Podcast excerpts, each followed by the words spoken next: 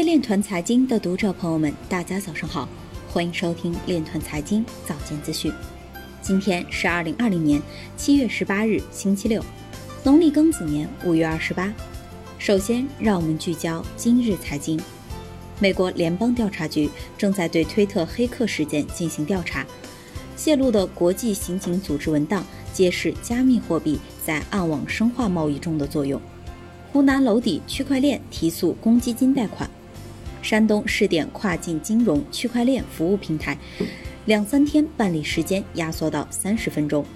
上半年流入数字资产交易所的高风险资产超十四亿美元。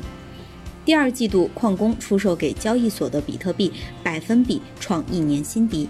尽管 Filecoin 主网上线时间一推再推，但 Filecoin 矿机市场却一片火热。推特已禁止分享加密货币地址的功能。拜登回应推特被黑事件，未持有比特币。美国数字商会主席表示，新冠疫情以来，美国国会对区块链技术的态度发生巨大变化。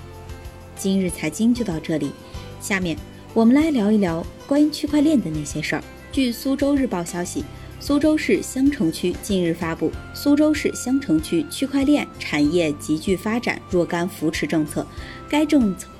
该政策从落户补贴、经营奖励、平台奖励、应用支持、人才补贴、培训补贴、金融扶持、活动扶持、一事一议等九个方面推出二十四条具体扶持举措。根据政策，在境内上市的区块链企业最高可获得八百万元奖励；新认定的各级重点实验室、科技企业孵化器、众创空间等最高可获得两百万元奖励。经认定的区块链领军人才可享受最高三百万元的安家补贴。